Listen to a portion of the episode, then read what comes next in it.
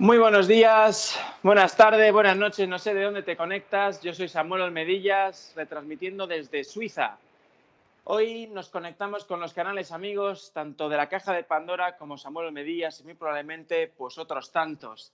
Eh, presentamos hoy a un ponente más, un oponente más, no, es uno de nuestras, eh, digamos, broches oros en estas jornadas conciencia cuántica. Muy buenos días. ¿Cómo estamos? Hola, muy buenos días. La verdad que estoy muy contento de poder estar charlando contigo y poder hacer esta presentación sobre la energía que se puede sacar de los neutrinos y transformarla en energía eléctrica. Es un tema que es apasionante y que espero que os guste lo que exponga más adelante. Me encanta. Bueno, yo personalmente en estos momentos no he podido charlar contigo. Hoy es la primera vez y me encantaría que tú mismo nos dieses, digamos, esa presentación que digamos, aquí estoy yo y hoy lo damos todo. Venga, unas, unas palabras. Pues muy bien. La conciencia cuántica ¿eh? es un poquito la expansión de la luz. Y hay muchos tipos de luz, la, luz espiritual, ¿eh? en, la, cual se dedican casi todas las, jornadas, y yo en este caso me voy a dedicar a la luz eléctrica, que también es un tipo de luz. Lo que no, lo que no hace falta es eh, que me extienda demasiado, porque en, la, en, el tema pues explica detalladamente cómo funciona la obtención de energía eléctrica a partir de, los, de la radiación de neutrinos algo que es completamente inédito y que tengo mucho gusto de compartir con todos ustedes, porque no quiero que esos conocimientos se pierdan. José Antonio, em, me has dicho antes que tienes 65 años. En estos 65 años hemos estado, digamos, eh, mm, viviendo muchas cosas. Has llegado al punto en el que ahora nos estás presentando un tema innovador. Esto lleva como un camino hasta el día de hoy. ¿Qué es lo que te definiría en este camino? ¿Qué es lo que ha sido distinto a otras personas que han estado hablando sobre ingeniería cuántica? Pues es muy sencillo. Em, este es un trabajo que es de índole espiritual realmente, porque para poder determinar cómo se hacen las cosas, pues hay que utilizar eh, la imaginación. Y entonces, eh, nosotros hicimos unos aparatos hace mucho tiempo y no se sabía por qué funcionaban. Y entonces, a base de ir estudiando eh, las posibilidades, pues vimos que la única fuente de energía que podía dar lugar a, la, la, energía eléctrica tenía que ser la radiación de neutrinos, porque funcionaba de día, funcionaba de noche y siempre daba las mismas cantidades de energía. Y la única energía que no se ve afectada por los movimientos de la Tierra y que siempre llega con la misma intensidad es la radiación de neutrinos. Y a partir de allí, pues había que pensar cómo era posible que eso eh, funcionase. Realmente eh, parecía que, y es, novedoso, porque nadie ha sido capaz hasta ahora de encontrar una relación entre unas fuentes de energía que llamaban eh, gratuita o free energy o libre, con la radiación de neutrinos. Y eh, la mayor parte de las fuentes están relacionadas con la radiación de neutrinos. Incluso las cosas que hacía Tesla, pero Tesla no tenía ni idea de qué era la radiación de neutrinos porque no se había descubierto en, esa época. Entonces, en, en, la actualidad pues hay bastante información sobre los neutrinos, pero no hay información en ningún sitio que explique cómo se puede sacar energía y cómo interacciona pues con los campos magnéticos. ¿eh? Teóricamente no hay, no, hay, eh, no hay reacción con los campos magnéticos, pero en ciertas condiciones sí. Y esas condiciones se dan en los aparatos de Free Energy. Me parece muy interesante. Estamos hablando ya de ingeniería avanzada cuántica. Eh, ¿Sobre qué teoría se basa todas estas, podríamos decir, especulaciones hasta que lo tengamos en las manos? Pues no había ninguna teoría escrita. Entonces, eh, lo que se trata es de conseguir que haya una cosa que se llama, bueno, es como en radio, que se modula, pues una modulación del campo magnético. Y entonces solo se puede modular este campo magnético por los neutrinos en ciertas condiciones. Estas condiciones eh, solamente se dan cuando hay un campo de vórtices magnéticos y eso solo se puede dar en ciertos tipos de, aleaciones férricas, no en todas. Bueno, se puede dar en todas, pero eh, tiene que haber otras condiciones para que se pueda coger esta energía. Y si no se puede recoger esa energía, eh, cuando no se cumplen absolutamente todas las condiciones. Hablando de, este tipo de energía, estamos hablando de que continuamente, continuamente tendríamos que basar nuestras ideas o nuestras imaginaciones, como has dicho bien, en la existencia de la no materia, más bien. Estamos hablando de, aire, de pensamientos, prácticamente. Mm, realmente eh, la conciencia es la energía que mueve todo. ¿eh? La conciencia, con la conciencia, pues tú eh, haces un proyecto, lo, ves en tu cabeza, lo plasmas en un papel y luego eso es lo que se lleva luego a la realidad. Se hacen los cálculos y tal, pero todo parte de ideas. Y las ideas parten de una conciencia. Nosotros somos perfectamente unas personas creadoras y tenemos capacidad de crear. Y eso es lo básico. Entonces, todo trabajo de cualquier ingeniero y tal, o cualquier persona, es utilizar la cabeza, plantar una idea y transformarla en un proyecto que luego realiza.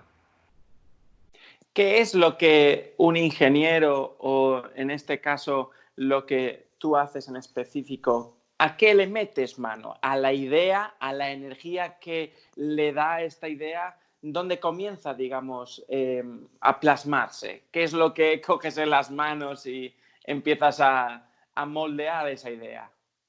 Pues esto es muy sencillo. Eh, primero, eh, lo que hemos hecho es descubrir qué es lo que pasa.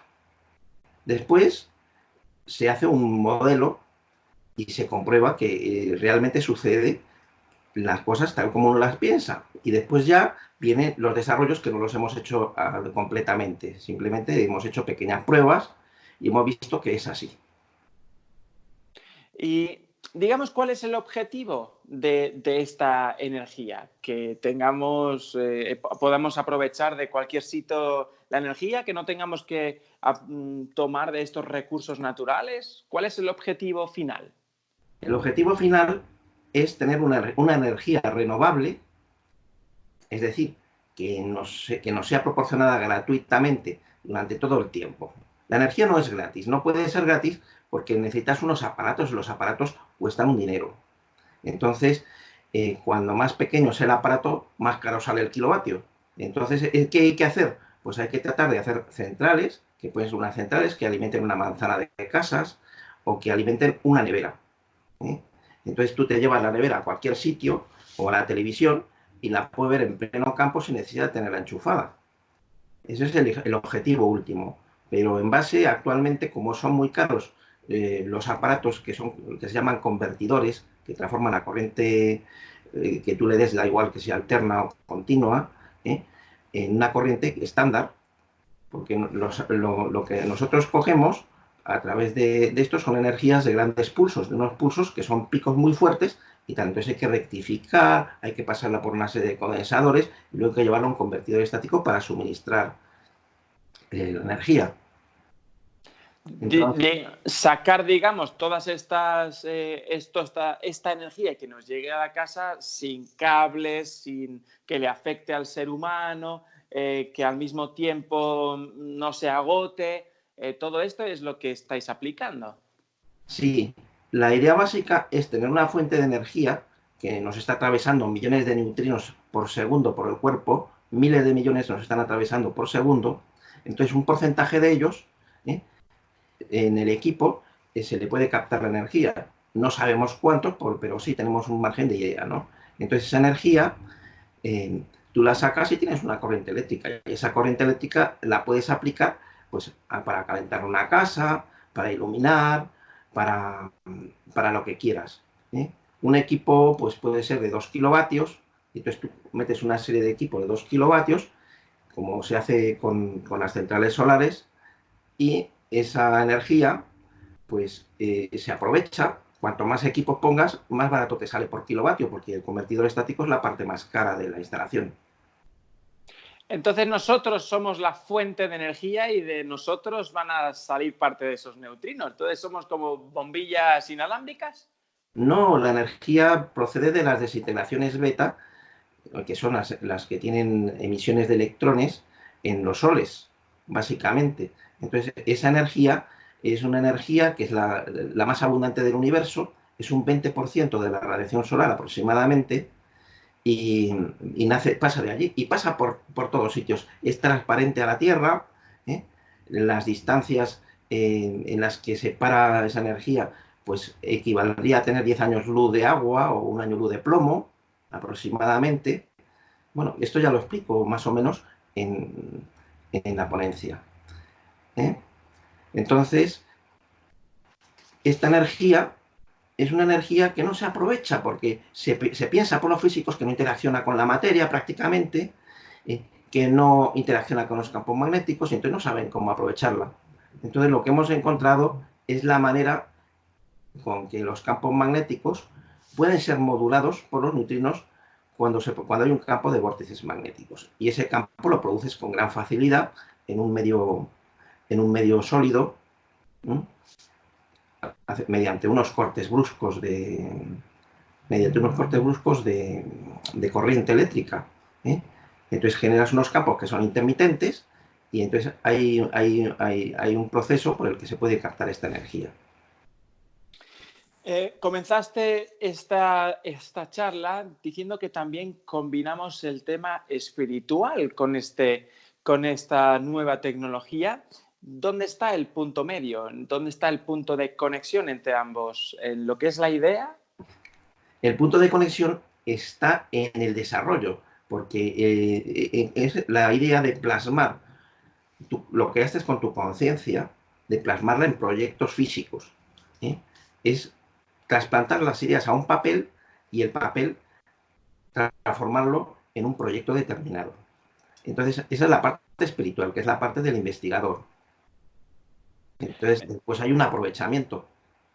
Es como Pasteur, que tuvo la, genial idea de mirar los microbios y decir, bueno, pues resulta que, eh, que si las vacas están, eh, que están ordeñando, los, los vaqueros que están ordeñando las vacas, les producen inmunidad, algo tiene que haber.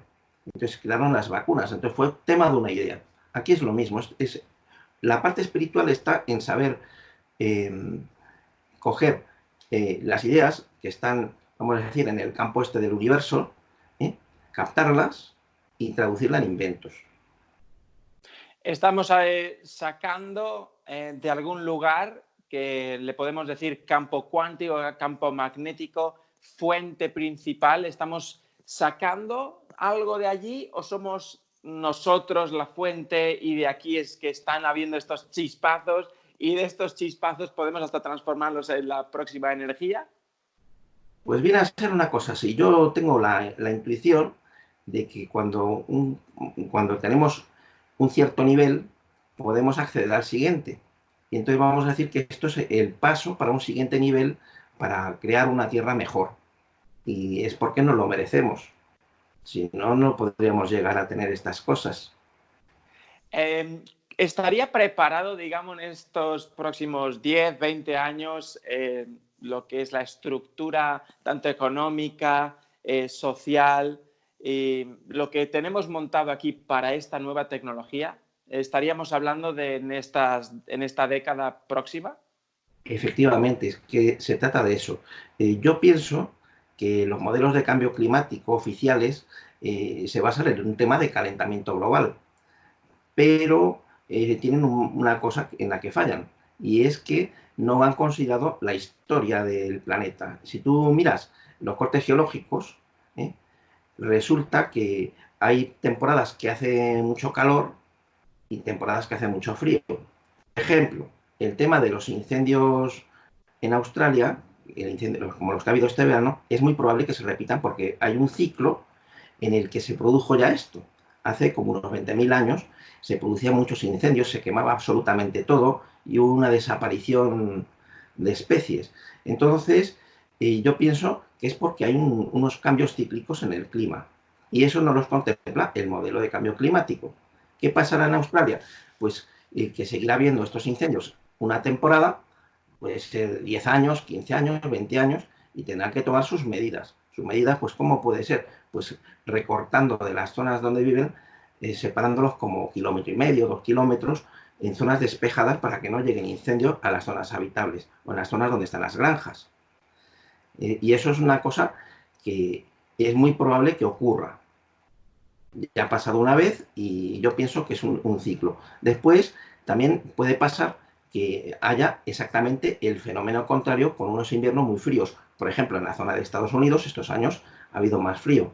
Si hace mucho más frío todavía, puede ocurrir que las líneas eléctricas se queden cortadas por el hielo, porque haya una, por ejemplo, una helada de año y medio, perdón, de año y medio, de mes y medio.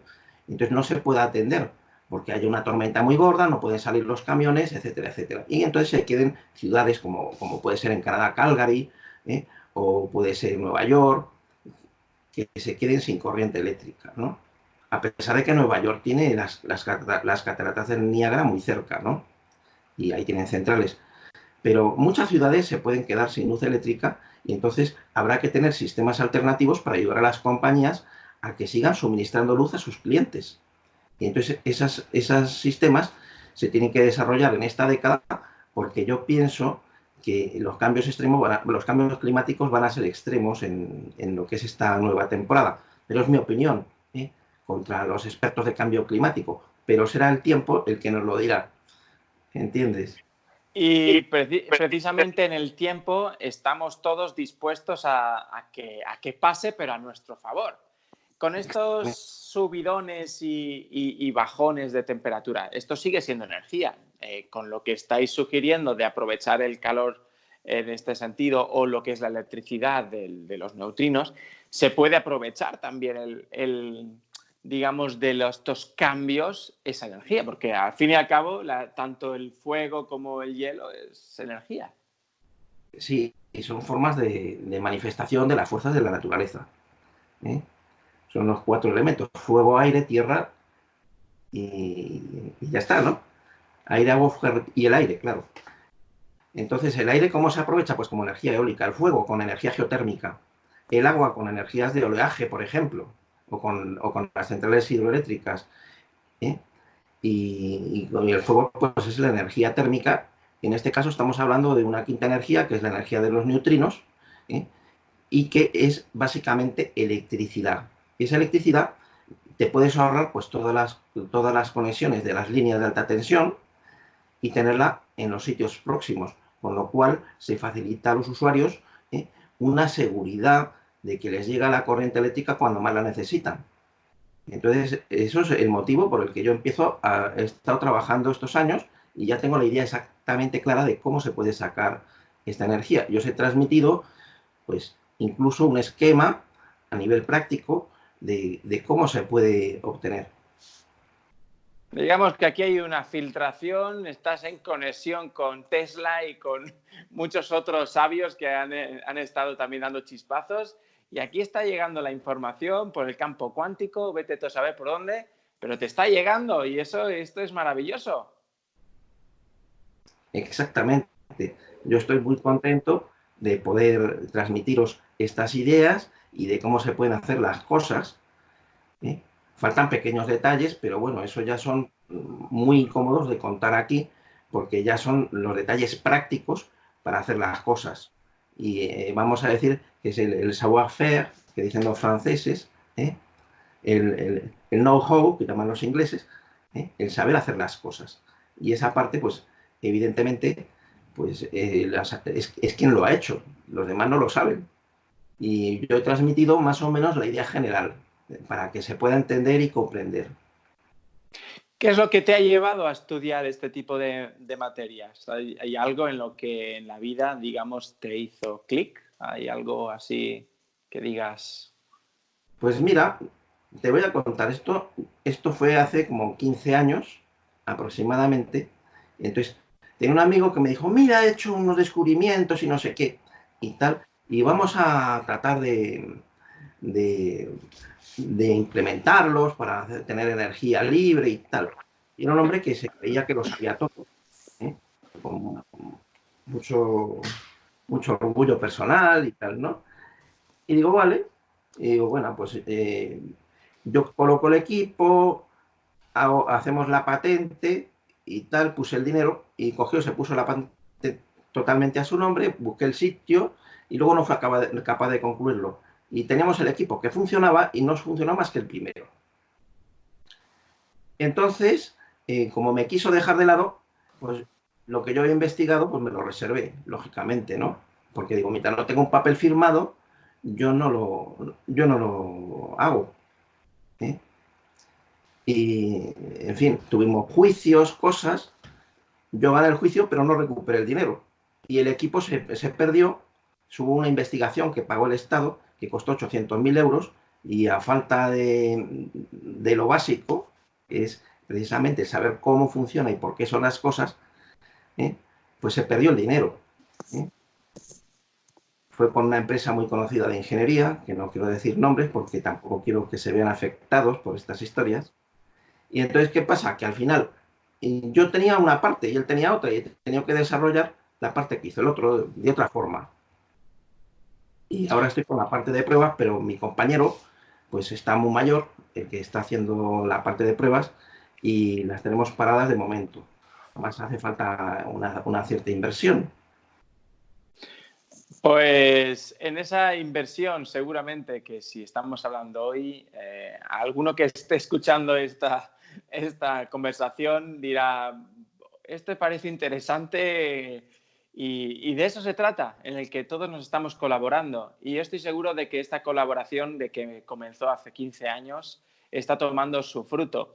Y esta persona que está pues, como compañero tuyo, habrá que instruir a alguien. Yo creo que aquí habrá que instruir a alguien para que se mueva. Sí, es un ingeniero cubano muy inteligente y entonces hemos, lo hemos discutido, hicimos un modelito y lo tenemos ahí a espera de las últimas pruebas. Pero para, desarrollar, digamos, esta tecnología, ¿no? Es una tecnología muy sencilla, está tan a la vista que nadie la ve, pero está allí. ¿eh? Yo es lo que digo, en las cosas sencillas eh, está el éxito. Algunas veces de lo que yo me dedico, eh, vienen muchas personas con, grandes problemas y lo primero que les digo es, eso es sencillo. Esto, esto se puede hacer de esta manera, es, una visión, se puede hacer de esta manera y a, veces la gente rechaza eh, a primera instancia porque es tan sencillo que les, es tan estúpido hacer algo tan sencillo que no lo hacen. Y al final es la clave en lo sencillo. Es fácil de hacer, pero muy complicado de entender vamos a decirlo, ¿no? Exactamente. es como nosotros hacemos el, gran filtrado, ¿eh? el, ordenar, digamos, las ideas, se lo presentamos mascado a las personas, pero claro, quieren entender todo el proceso. Que bueno, si al final el, que lo entiende es el que llevan dentro, el alma, el, el ser superior ya lo entiende. Ahora quieren entenderlo también desde la personalidad, bueno, eso es como el que mira la televisión y quiere saber cómo funciona por dentro, que lo sabe muy poca gente, porque todos los circuitos que lleva y demás, ¿eh? para la mayor parte de la gente es ciencia ficción, pero disfrutan de la televisión. Con esto es lo mismo, no tienes por qué saber cómo funciona exactamente, sino disfrutarlo. Así es, precisamente. Pues me encanta, me encanta lo que está diciendo. Estamos, estoy delante del futuro en la ingeniería ahora que estoy lleno de cables, muy probablemente el día de mañana voy a, voy a hacer así, voy a recibirlo todo porque con un pestañeo, ¿estáis, eh, ¿estáis inventando o ya se está plasmando el pestañeo en toda la, tecnología?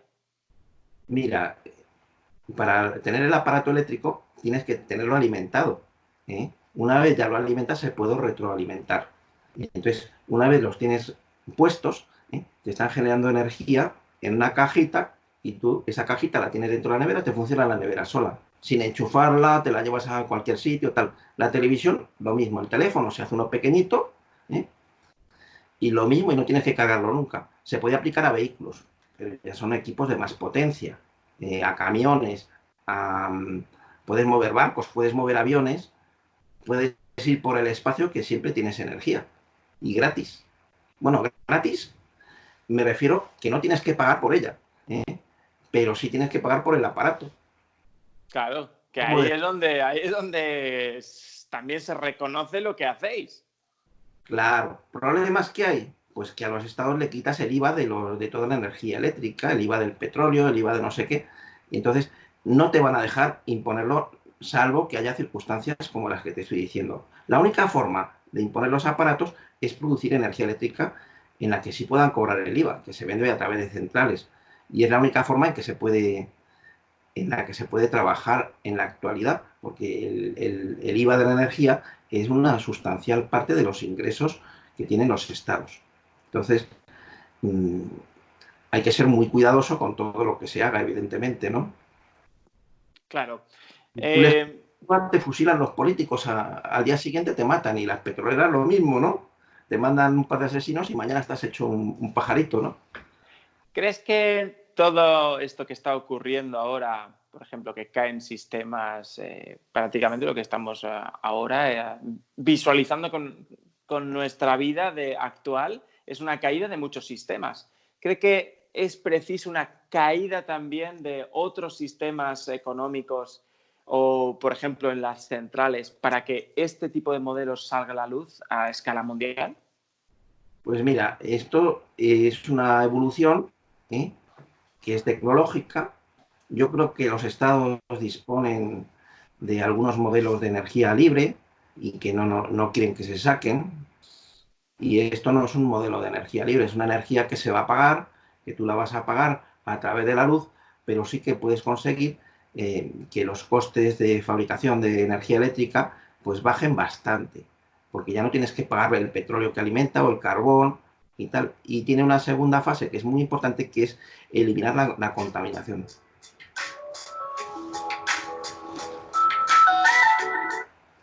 Entonces tú eliminas la contaminación, perdona, que me han llamado al teléfono. está bien. Sí, entonces eliminas la contaminación porque esto es, la energía, es como la energía eólica. ¿Qué contaminación producen las torres de energía eólica? Ninguna. ¿Eh? los materiales cuando los desechas y es todo reciclable. Con esto exactamente es igual, porque ¿qué tienes? Tienes cables de cobre, circuitos electrónicos y materiales de los núcleos. Los núcleos de, es como un transformador, más o menos, pero no es un transformador porque no funciona con la misma eh, tiene los componentes de un transformador, pero no funciona como un transformador, funciona de otra forma. ¿eh?